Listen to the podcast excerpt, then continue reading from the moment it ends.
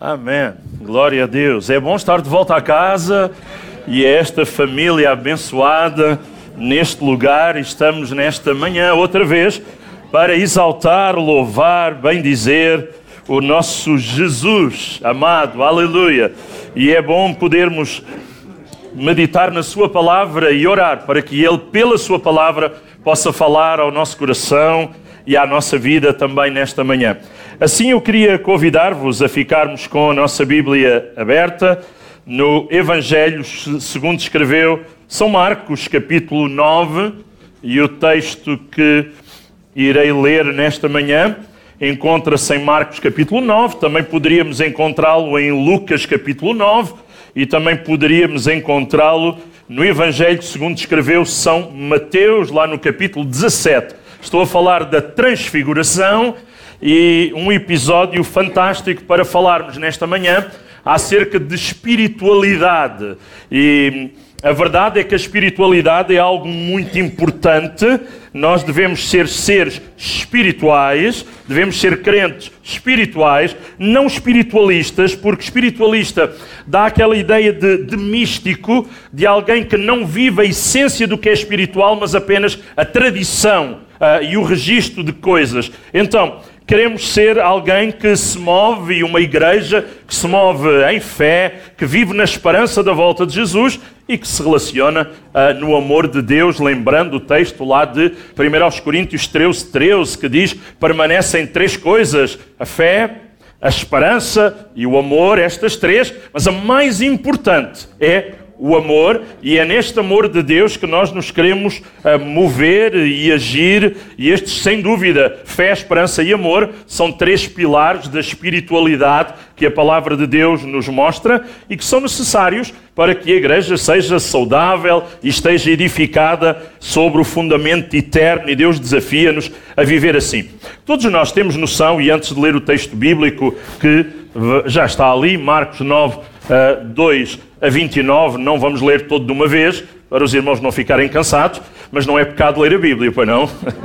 Era o que faltava, é um prazer, uma alegria, mesmo na casa de Deus, podermos lê-la, é a nossa alegria, o nosso coração se alegra. Quero também agradecer uh, pelas orações que os irmãos fizeram por nós, pela viagem ali em São Tomé, foi bênção.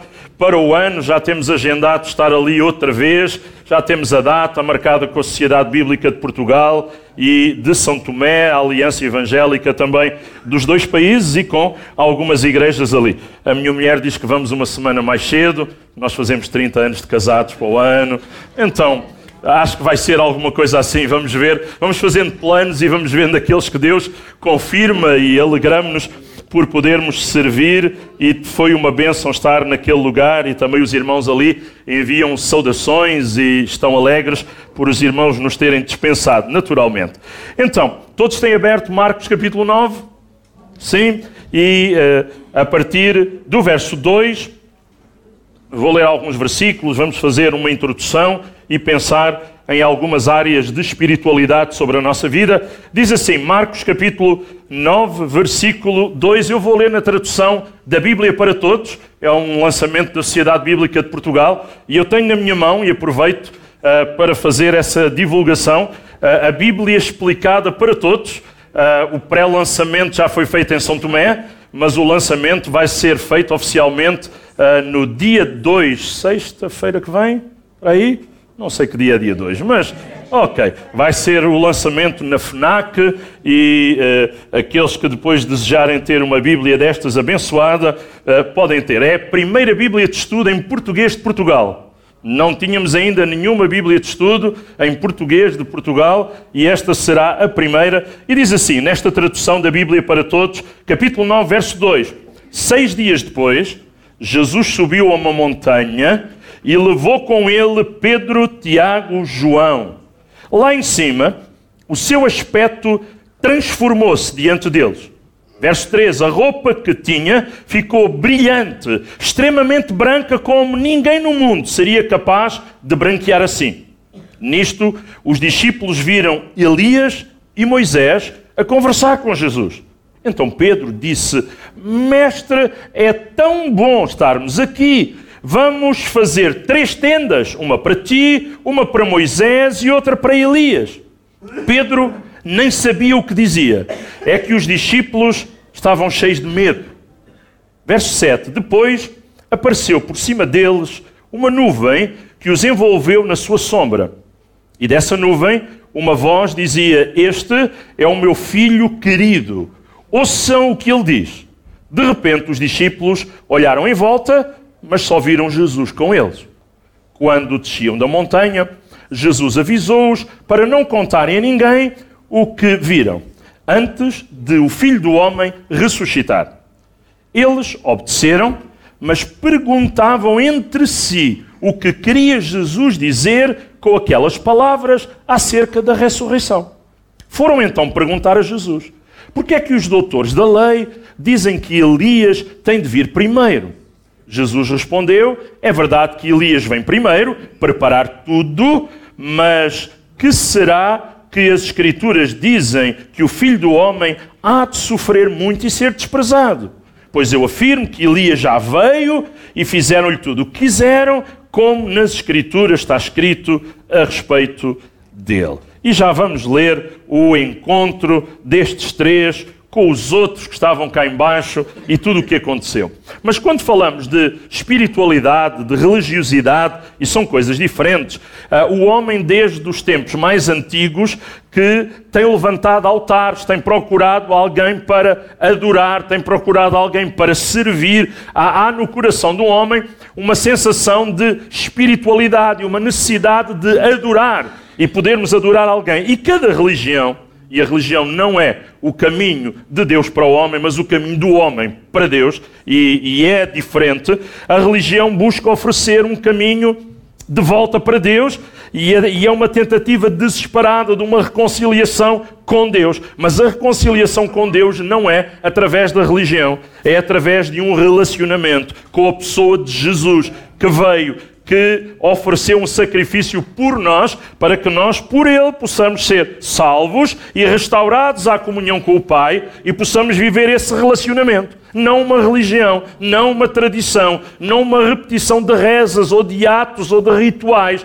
mas viver uma paixão por Deus. E, e isso é algo muito importante. E, e a religião, que é um caminho que o homem tenta abrir para chegar ao céu, sem nunca chegar sem nunca chegar, porque a religião não pode salvar. Jesus é aquele que salva, Jesus é aquele que é o único mediador entre Deus e os homens. Não há outro mediador, não há outro caminho, não há outro meio.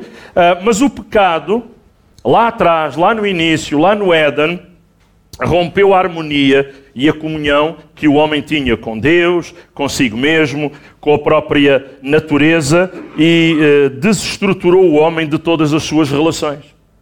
É Jesus que nos vem reconstruir em termos relacionais, conosco próprios Claro que com Deus em primeiro lugar, mas connosco próprios e com os outros. Por isso nós temos Jesus resumindo uh, a lei moral, os dez mandamentos ou decálogo que temos em Êxodo 20 e também em Deuteronômio. Jesus resume aqueles dez mandamentos em dois.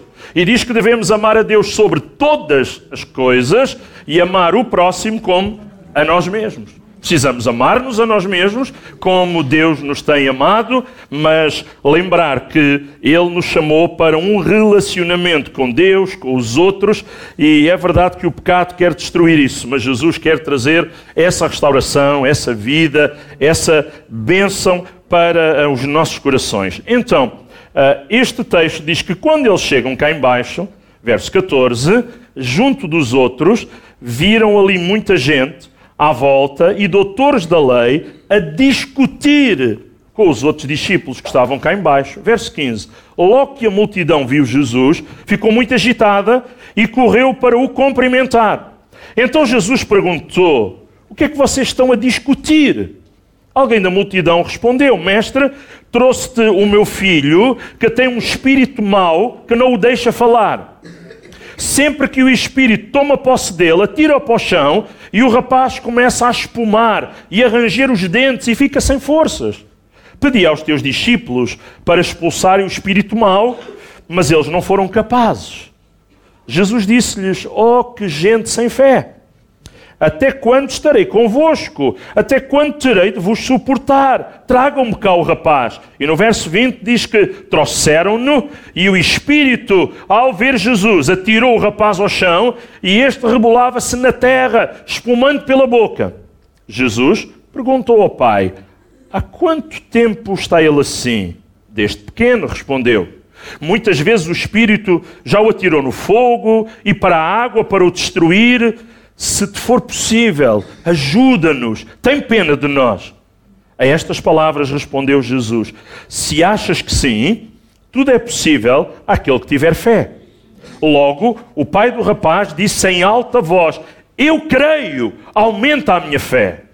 Ao reparar que ali se tinha juntado tanta gente, Jesus repreendeu o espírito mau, espírito surdo-mudo, sou eu quem te ordeno, sai deste rapaz e nunca mais entres nele.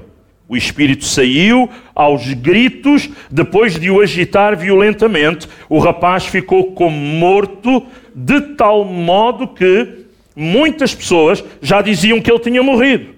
Mas Jesus agarrou-lhe na mão, levantou-o e ele pôs-se de pé. Quando Jesus voltou para casa, os discípulos perguntaram-lhe em particular: por que é que nós não conseguimos expulsar aquele espírito? Ele respondeu: aquele género de espíritos só sai por meio da oração. Repare, uh, há, muito obrigado. Há vários momentos em que os discípulos eles são capazes. Mas há uma situação aqui em que eles não foram capazes e agora estão todos juntos, estão em particular com o Mestre e começando a nossa análise pelo fim, eles perguntam porquê é que nós não fomos capazes? O que é que nós fizemos de errado? O que é que nos faltou? E Jesus vai-lhes dizer: faltou-vos a oração. Declarar Espírito sai só pode ter a autoridade e a eficácia se vier de alguém que tem uma vida de oração uma vida de unção, uma vida de comunhão com Deus, uma vida de relacionamento que lhe dá a autoridade para fazer aquela declaração. Porque abrir a boca e pronunciar aquelas palavras como se fossem umas palavras mágicas, qualquer um pode. Mas também pode nada acontecer. Mas quando são pronunciadas por alguém que tem autoridade, que tem unção, que tem o respaldo de uma vida de comunhão e de oração com Deus, tudo muda e tudo é diferente. Por isso, Deus quer que hoje nós possamos ter uma vida de espiritualidade. Quando vimos ao culto, quando estamos no nosso dia a dia, na nossa casa. E é verdade que o culto, para ser aceito por Deus, e estamos num culto, e queremos que ele seja aceito por Deus, o culto não é para nós, é para Deus. Em primeiro lugar, é para Deus. E, e é Ele que tem que gostar do culto que nós lhe tributamos. Não queremos trazer-lhe um culto que ele não goste, mas um culto que agrada ao seu nome, que é um espírito voluntário, que é uma vida de obediência, que é uma vida de oração. Mas, claro, o culto tem que ter duas grandes características: tem que ser verdadeiro Claro que sim, não podemos ter uma religiosidade centrada nas nossas preferências, no nosso desejo, nos gostos simplesmente do auditório, mas temos que ter um, um culto que é centrado uh, naquilo que é a vontade de Deus, um culto que é bíblico. Não é um culto que é antropocêntrico, centrado no homem, mas um culto que é teocêntrico, centrado em Deus, centrado na sua vontade, no seu querer e por isso nós precisamos que o nosso culto seja sincero. Este texto de Marcos capítulo 9 e também de Lucas capítulo 9 e de Mateus 27 fala-nos sobre três tipos perdão, de religiosidade. Três tipos de viver a fé, vamos dizer assim. Três perspectivas que nós precisamos escolher uma não é possível, e, e desde já dizer, que as duas primeiras funcionem. Mas há uma que é o modelo que vemos em Jesus, que é aquele que devemos imitar. Não o modelo que os três que estavam no monte demonstraram, não o modelo que os nove, não é? Nove, dez, onze, doze, pois, que estavam cá embaixo demonstraram. A, a grande questão não é se estamos no monte ou se estamos no vale. O assunto não é o lugar, o assunto é a espiritualidade, independentemente do lugar. Lembramos que a mulher samaritana quis levar o assunto para a religiosidade. E disse: Olha, o, vocês dizem que é lá em Jerusalém, os nossos pais dizem que é aqui neste monte. Afinal, qual é o sítio certo para adorar? e Jesus vai lhe dizer: o assunto não é o sítio ou o lugar certo, mas o assunto sim é a atitude certa, a espiritualidade certa, viver da forma certa, não apenas a aparência, vamos a um lugar, estamos num lugar, mas vivermos, vivermos isso que Deus quer e que Deus deseja para a nossa vida. Então, primeira coisa que nós temos, o primeiro ponto que vai aqui aparecer, é a espiritualidade do monte. E a espiritualidade do monte, daqueles três que estavam lá no monte, revela exatamente isto: êxtase sem entendimento. Eles experimentam êxtase, eles estão num lugar fantástico, eles estão num lugar onde coisas sobrenaturais estão a acontecer, mas eles não desfrutam. Não é esse tipo de espiritualidade que nós queremos. Ver coisas de Deus à nossa volta acontecer, saber que Deus está a operar, ouvir que Deus continua a agir, mas nós não sentimos nada, não experimentamos nada, não acontece nada connosco. Que resulta isso? Muito pouco. Apenas podemos dizer, ah, eu vi isto, vi aquilo, mas mais do que ver, nós queremos experimentar, queremos ser tocados por Deus. E Pedro, Tiago e João, eles sobem a este monte, pensa-se que é o Monte Tabor, se bem que a Bíblia não diz o nome, mas na tradição diz que foi o Monte Tabor. Uh, e eles chegam ao monte, mas eles não alcançam as alturas da intimidade espiritual, usando esta analogia. Eles estão num lugar alto em termos uh, físico, uh, mas não experimentam em termos espirituais. É essa mesma correspondência de altura espiritual. e a mente deles estava confusa, o coração deles não parecia estar totalmente aberto àquilo que Deus queria. E eles andavam com Jesus, claro que andavam, e estes três o Senhor escolheu-os para andar ainda num momento especial ou em alguns momentos especiais e neste também, e eles vão lá, sobem com ele ao monte, Pedro, Tiago e João, mas eles ainda não conheciam a intimidade com o Pai.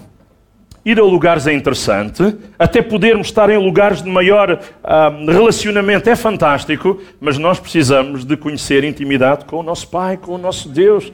Vir a este lugar é ou não fantástico? É. É fantástico.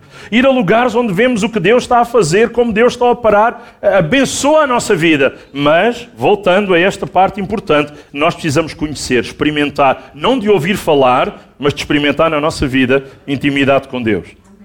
Quanto custa? Onde se compra? É algo que não se compra é algo que não se pode oferecer de um para o outro, mas é algo que nós podemos conquistar aos pés de Deus. Precisamos deste discernimento espiritual. Eles, eles não tinham entendimento ou discernimento espiritual do que se estava a passar ali. Estavam diante das manifestações da glória de Deus, mas como o texto de Lucas diz, em vez de orarem, adormeceram. E, e, há pessoas que às vezes estão nos lugares onde coisas estão a acontecer, mas é como se estivessem a dormir, passa-lhes ao lado, não, não desfrutam de estar na casa de Deus, como nós estamos nesta manhã, tem que ser para desfrutar, tem que ser para experimentar, tem que ser para ouvir o que Deus quer falar connosco, o que Deus quer falar ao nosso coração. E eles, uma outra coisa que não conseguiram discernir foi a centralidade da pessoa de Cristo. Eles, eles eh, ficaram muito baralhados. Elias, Moisés, Jesus a falar com eles, mas o que o Pai queria que eles discernissem era a centralidade da pessoa de Cristo. Por isso, o Pai, quando a voz vem, diz: Este é o meu filho amado, escutem-no, ouçam-no. A centralidade está na pessoa de Jesus. Não está em Moisés, não está em Elias, não está em nós, nós próprios, mas está na pessoa de Jesus. Afinal, é por Ele, para Ele, por causa dele, que todas as coisas são. E é interessante que também, por causa de não discernirem a centralidade de Jesus, eles também perderam o discernimento da centralidade do ministério deles. E disseram: Ah, é bom estarmos aqui, vamos fazer umas tendas para vocês, nós ficamos a assistir, ficamos por cá também. Mas o ministério deles, a chamada deles, não era para ficar no monte.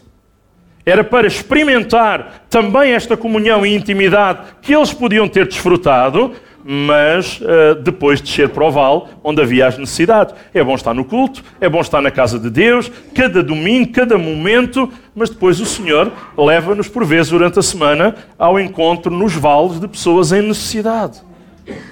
Será que vamos apenas discutir, debater, falar, ou podemos agir, ou podemos orar? Ou podemos ser instrumentos e canais que Deus quer usar para a bênção da vida destas pessoas? Esta é a grande uh, pergunta. A verdade é que onde Cristo não recebe a centralidade, uh, a espiritualidade está fora de foco.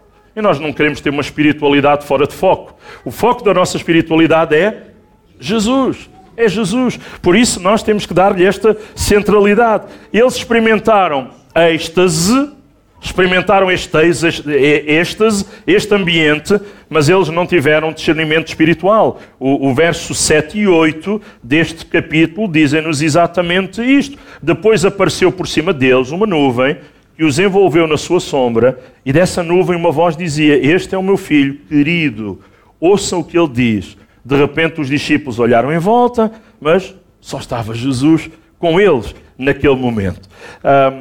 muitas emoções, poucas convicções.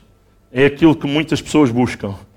Mas eh, Deus quer que nós possamos ter muitas convicções, convicções sólidas, raízes fortes. Claro que precisamos que Deus trabalhe e opere, e Ele faz isso através das nossas emoções também, mas não são as emoções a locomotiva. A locomotiva tem que ser a nossa convicção. O motor da nossa fé, da nossa vida espiritual, tem que ser as convicções que nós temos na palavra de Deus. A certeza que Deus, pela Sua palavra, traz à nossa vida, traz ao nosso, coração. Por isso, sim, as as emoções têm o seu lugar, mas elas não podem estar fora de controle.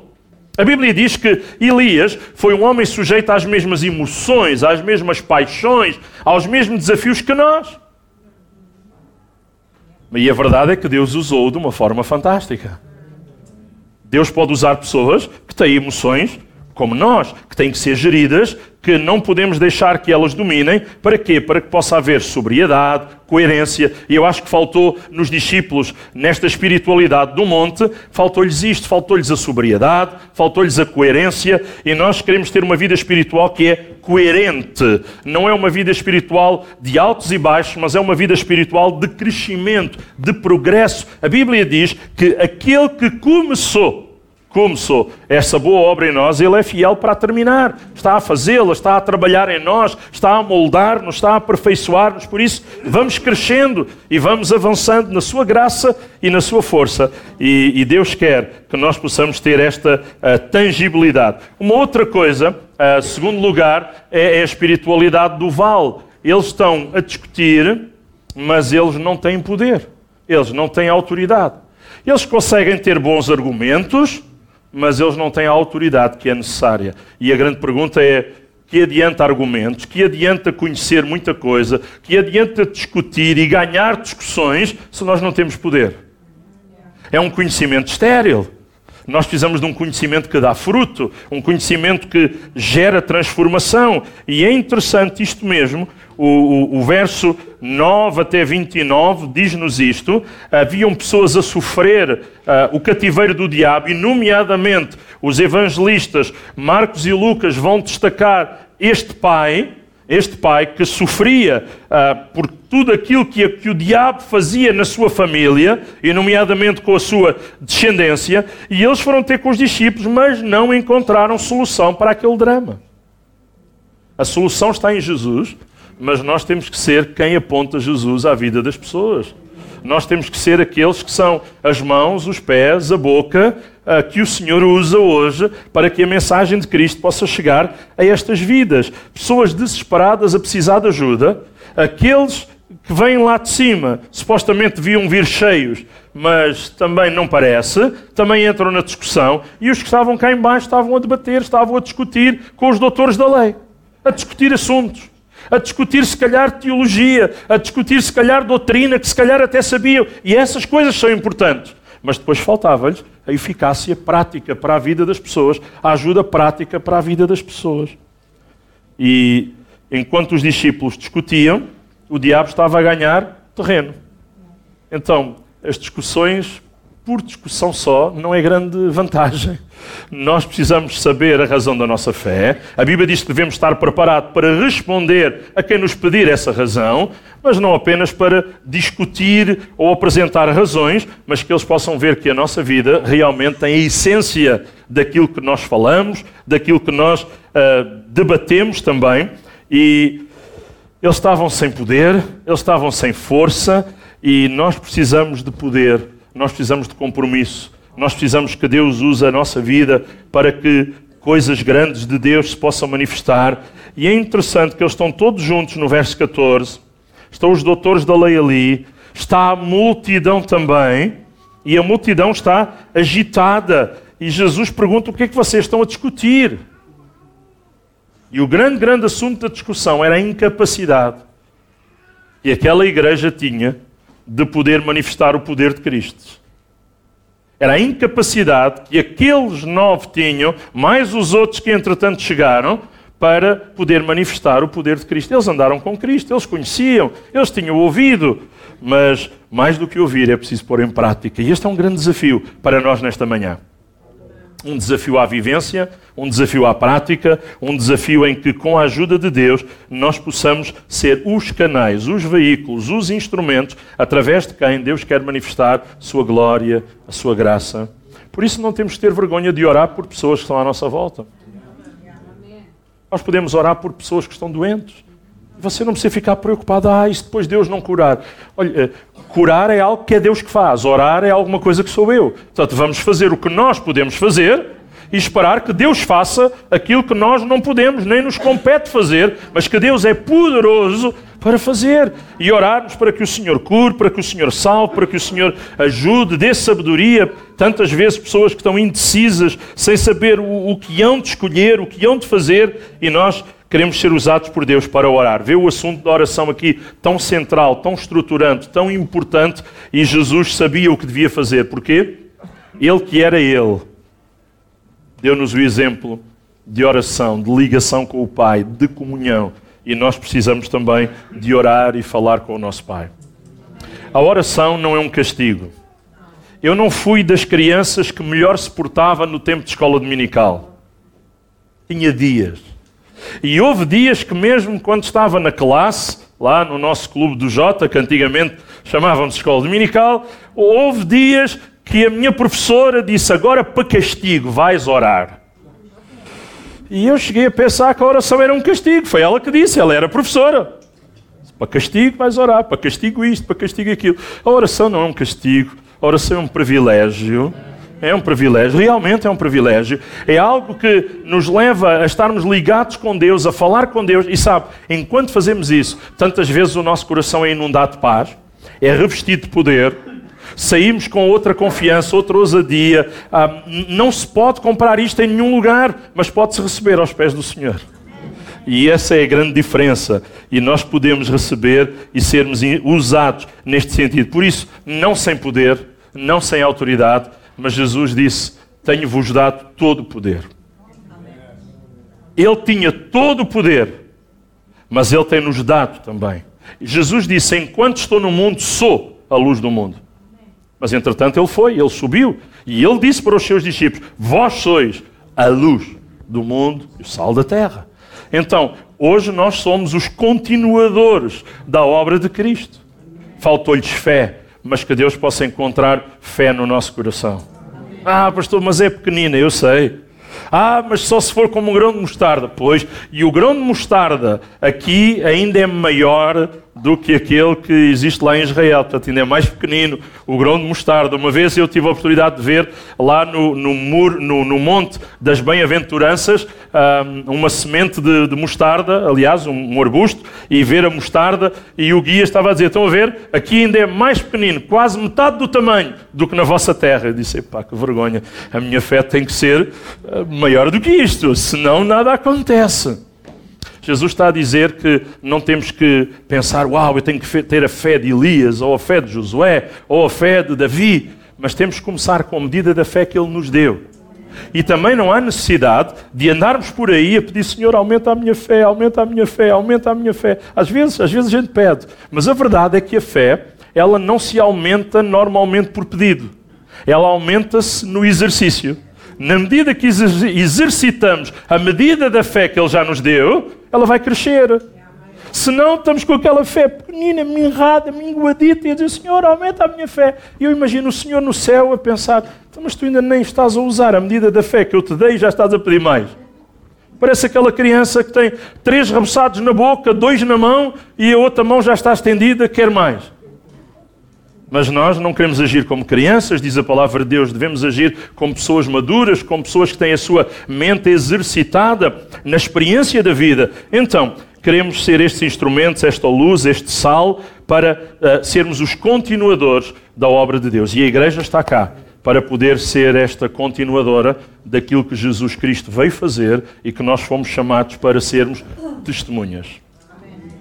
Há muitos anos atrás, eu acho que 1990 e qualquer coisa, alguns irmãos talvez daqui lembrar-se-ão, quase de certeza absoluta, houve em Portugal um, um grupo de gente uh, ligada à música, ao canto, que uh, levantou um ministério chamado Som de Júbilo. Alguém se lembra de Som de Júbilo?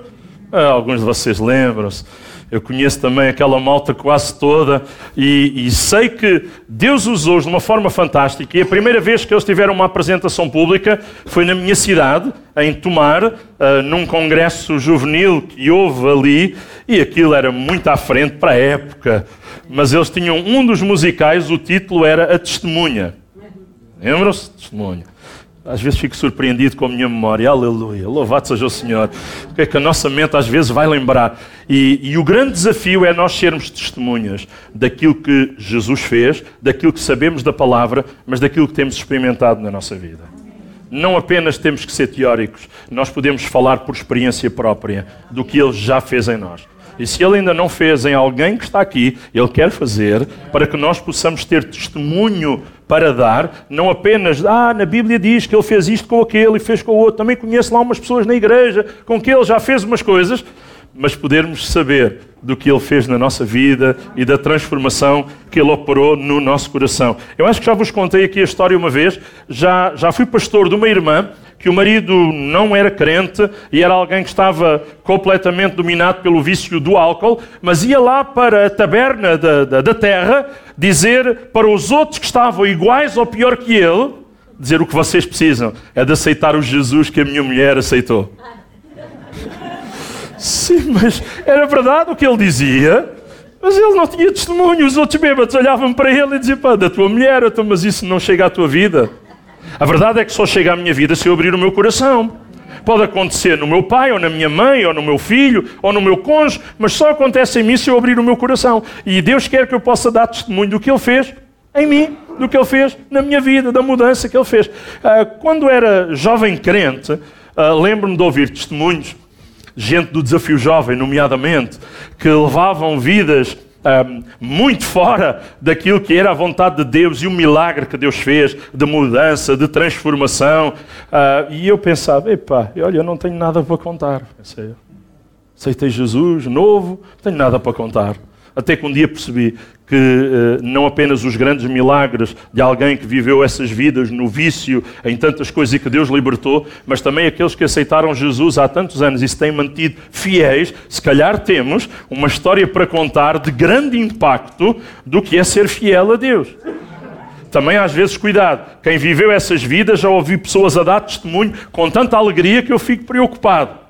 Testemunho a falar, eu fazia isto, fazia aquilo a nossa maior alegria tem que ser o que já não fazemos daquilo e o que Jesus fez em nós hoje e o que nós hoje podemos, na força de Deus, fazer com alegria em nossos corações. E finalmente, finalmente, a espiritualidade está revelada na pessoa de Jesus. E este é o verdadeiro tipo de espiritualidade que nós devemos ter. Uh, Jesus uh, mostra-nos que a espiritualidade dele, e vários destes textos são enfáticos nisso, é marcada pela oração, é marcada pela comunhão com o Pai, é, é marcada por um relacionamento de onde vem a nossa força. Quando eu estou à volta da palavra de Deus, quando eu leio, quando eu oro, eu estou a ser fortalecido, eu estou a ser robustecido. Algumas pessoas dizem, mas eu não gosto muito de ler. Ok, hoje já existe a Bíblia em áudio.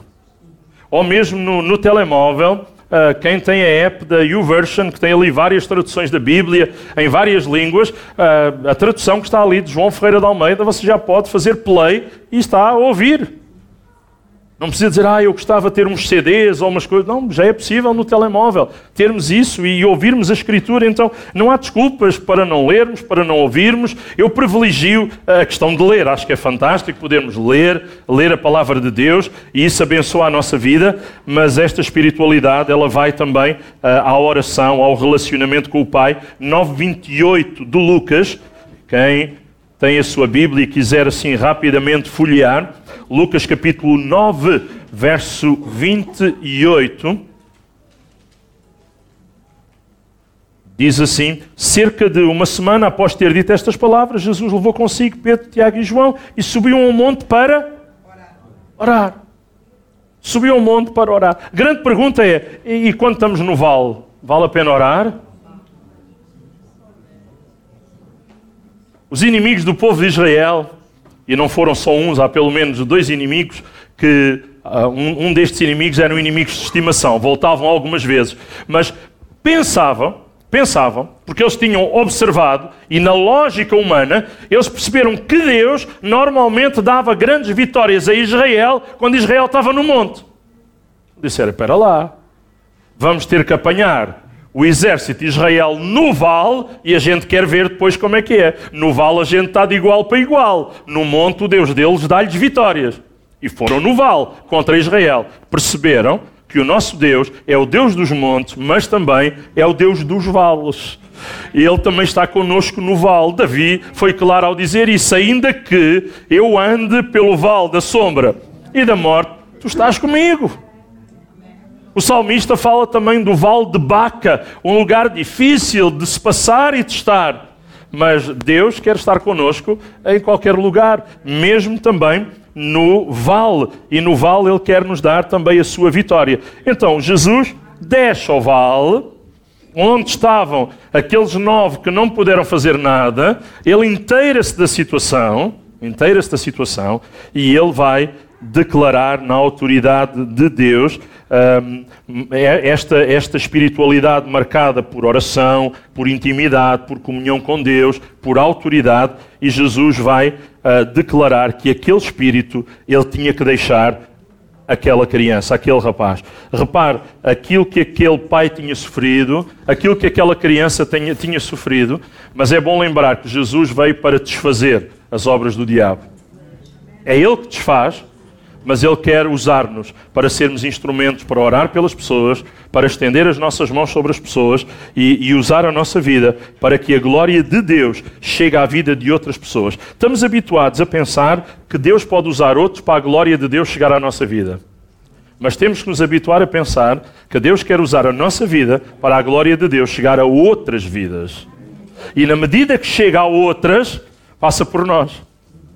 Se eu quero apenas ser um, um tanque onde vamos acumulando e vamos recebendo, uh, é pouco. Mas na medida em que eu me disponho a ser instrumento e, e aquilo que passa por mim chega a outras vidas, eu sempre vou ser abençoado também e Deus sempre vai continuar a encher, a abençoar o meu coração. Então, temos que seguir o exemplo de Jesus em tudo. Ele nos deixou o exemplo, está escrito. E também precisamos de uma coisa nesta manhã: renovar o nosso compromisso com Deus para uma espiritualidade sadia. Não apenas êxtase, não apenas as emoções, uh, mas, mas convicções sólidas. E depois não queremos que essas convicções sejam apenas teoria, apenas coisas que enchem a nossa cabeça, mas que possam descer ao nosso coração e que possam vir à prática da nossa vida, do nosso cotidiano, para que o Senhor seja glorificado em nós, através de nós. E precisamos ser então esta igreja que se move em fé em fé. Jesus censurou a falta de fé deles, mas nós precisamos viver em fé, viver na esperança de que um dia Ele vai voltar, porque Ele subiu, mas deixou-nos o Espírito Santo. Não estamos sozinhos, não estamos órfãos, diz a palavra de Deus, temos o Espírito Santo conosco, mas onde é que Ele está? Diz alguém. Está dentro de si e de mim.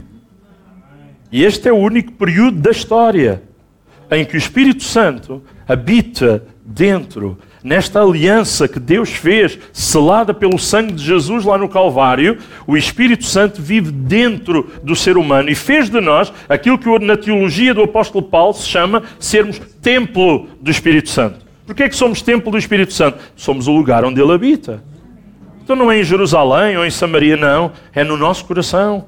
É na nossa vida É, é na vida daqueles que têm a atitude correta diante de Deus e que Deus procura verdadeiros adoradores que adorem o Pai em espírito e em verdade. E é nesta adoração que a nossa espiritualidade é uma espiritualidade coerente, é uma espiritualidade segundo a palavra de Deus.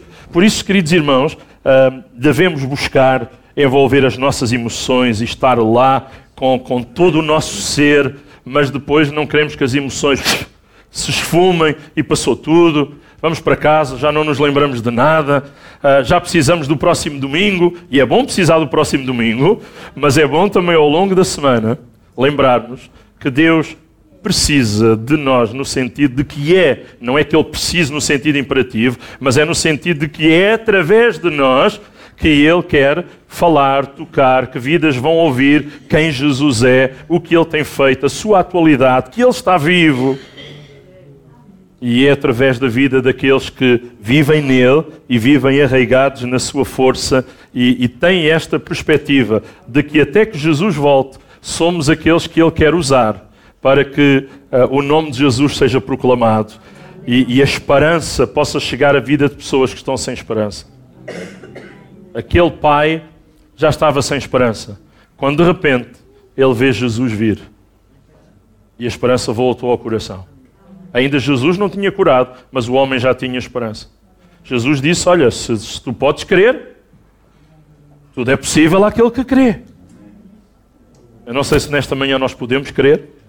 Não sei se nesta manhã nós podemos confiar, mas aquele pai, quando viu Jesus, esperança reacendeu-se no coração. Já viu o que vai acontecer se a nossa vida for de tal maneira impactante que pessoas, nossos vizinhos, familiares, colegas de trabalho nos conhecem e quando nós chegamos ao pé deles, é como a esperança estar a chegar à vida deles?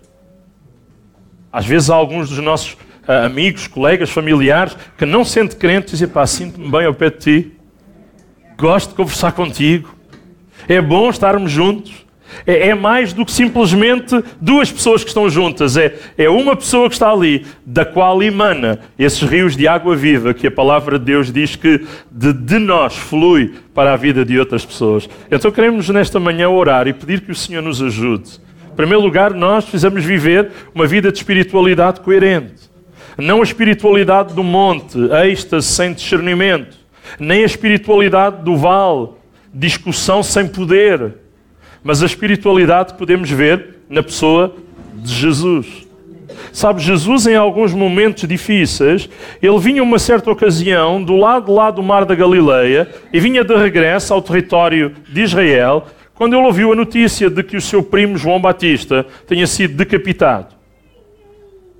E diz que Jesus procurou um lugar isolado, um lugar deserto, para processar como homem ele tinha necessidade de processar aquela informação, processar aquela notícia. E ele vai à procura de um lugar tranquilo. Mas sabe uma coisa? As pessoas perceberam para onde ele ia e diz que as pessoas seguiram-no e foram ter com ele onde ele estava. E ele tinha necessidades pessoais, foi ao encontro das necessidades das pessoas que estavam ali. E diz que ajudou aquelas pessoas. Quantas vezes já nos aconteceu nós estarmos com problemas pessoais Alguém tem problemas pessoais? Vocês não? Vocês são pré, pré-anjos já, pré-celestiais. Eu ainda tenho, ainda lidamos com circunstâncias difíceis. Mas a verdade é que tantas vezes dispomos-nos ainda assim a vir à casa de Deus, ainda assim às vezes a ajudar pessoas que pedem que oremos por elas. Eu lembro de uma altura bem, bem difícil, uma situação complicada, estava tanto a precisar que alguém me ligasse a dizer: Olha, vou orar por ti. Mas alguém me ligou a dizer: Pastor, pode orar por mim.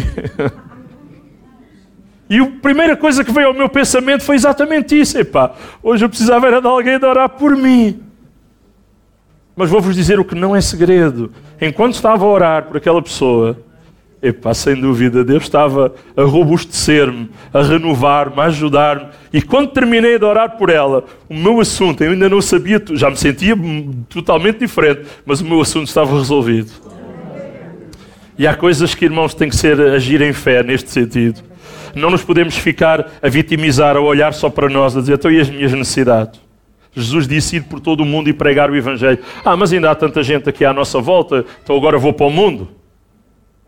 Mas Jesus disse, tanto em Jerusalém como em toda a Judeia, Samaria, até os confins da terra. Não é depois de Jerusalém, depois da Judeia, depois da Samaria. Não, não, é tanto em como em e e até.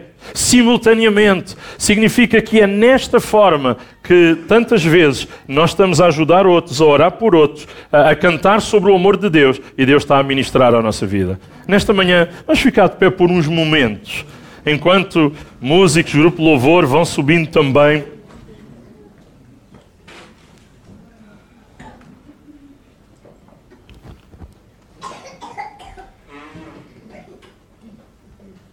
Vamos orar juntos, vamos orar sobre a nossa vida, vamos orar sobre a nossa fé, vamos orar sobre a nossa condição uh, espiritual. Eu não sei a condição espiritual em que cada um está. Às vezes, homens e mulheres de Deus que conhecem Jesus há muito tempo passam por situações difíceis, por períodos uh, conturbados, mas o Senhor quer nesta manhã, mais uma vez, estender a sua mão sobre a nossa vida quer ajudar-nos, quer dizer que está aqui, que está ao nosso lado, que o Espírito Santo está em nós. Quer animar-nos a não desistir, quer animar-nos a estarmos disponíveis para sermos instrumentos nas mãos dele. E, e era por isto que eu gostava de orar, por esta semana que está diante de nós. E pedir que Deus nos ajude a sermos instrumentos nas suas mãos. E que na medida que estivermos a ser usados nas mãos de Deus, Deus possa ir ministrando coisas novas à nossa vida Deus possa ir suprindo necessidades que nós temos, mas também que Deus possa ir trabalhando em áreas que talvez nós não temos entendido, mas são áreas de necessidade, são áreas de desafio, são áreas que Deus deseja uh, trabalhar ainda em nós. Não somos uma peça já acabada, estamos em processo. E a verdade é que Deus quer continuar a moldar-nos, quer mostrar-nos coisas que talvez ainda não vimos e já vimos tanto que Deus já nos mostrou, mas Ele diz nesta manhã para nós aquilo que o texto bíblico diz que alguns irmãos podem citar de cor: Clama a mim e responder-te-ei e anunciar-te-ei coisas grandes e firmes que não sabes. Às vezes pensamos, já sei as coisas grandes todas, mas ainda há coisas de Deus e as coisas de Deus são grandes, coisas firmes que não sabemos ainda tudo. E às vezes vamos aprendendo coisas na medida que passamos por desafios ou até lutas ou problemas, e Deus tem nos ensinado tantas coisas. Eu gosto mais de aprender sem ter que passar pelas lutas, mas a verdade é que aquilo que melhor temos aprendido advém de momentos difíceis nos quais passamos. Aquilo que eu me lembro da vida militar foram dos momentos mais difíceis que passei lá. É aquilo que ficou na minha mente, é aquilo que ficou na minha recordação, mas também a ajuda que Deus, que Deus deu, a força que Deus traz ao nosso coração e à nossa vida. Então, vamos uh, juntamente dizer, Senhor, mostra-me ao longo desta semana aquilo que tu me queres mostrar. Mostra-me coisas que eu não sei, para que eu possa ir mais além no teu caminho mais além na minha espiritualidade, mais além na minha fé. Vamos nesta manhã pedir, Senhor, ajuda-me a viver uma fé que não apenas está centrada nas minhas necessidades, mas uma fé que está centrada nas necessidades daqueles aos quais tu nos queres enviar como testemunhas, como instrumentos nas mãos de Deus. Senhor, nesta manhã, nós levantamos a nossa voz a Ti para orar e para clamar ao nosso Pai, sabendo que o Pai está em casa nesta manhã, ouve a oração dos filhos e te agradecemos, Jesus, porque a tua mão, ó nosso Pai, está estendida sobre a vida do teu povo nesta manhã. E tu nos queres ajudar, tu nos queres responder, tu nos queres mostrar coisas e levar mais além. Ajuda-nos, Senhor, a estarmos receptivos, ajuda-nos, Senhor, a estarmos atentos em cada um dos dias desta semana, nos detalhes, nos pormenores, a podermos ver a mão de Deus e podermos discernir que não é a sorte ou o azar, mas é Deus a responder à nossa oração, é a providência de Deus sobre a nossa vida. E, Senhor, usa a nossa boca, usa as nossas mãos, usa o nosso testemunho nesta semana, em coisas que tu nos vais trazer, em oportunidades que tu vais abrir diante de nós. Como igreja, queremos ser usados nas mãos de Deus e para a glória de Deus. Queremos ser um povo que vive não apenas a teoria da espiritualidade, mas a essência de uma vida de relacionamento, de comunhão, de sentir Deus. Senhor, queremos sentir, queremos sentir a tua voz, queremos sentir o teu toque, queremos sentir a tua mão sustentando a nossa vida. Queremos agradecer-te em todos os momentos em que isso já aconteceu no passado, mas Senhor, oramos por novos momentos. Oramos por progresso, oramos por continuidade, oramos por desenvolvimento, oramos para que aquilo que vier à nossa vida nós possamos decidir na vontade de Deus. Por isso, Senhor, venha a nós o teu reino, seja feita a tua, a tua vontade, Senhor, a tua vontade na nossa vida, para a tua glória e teu louvor. Amém. Amém. Amém. Glória a Deus, glória a Deus.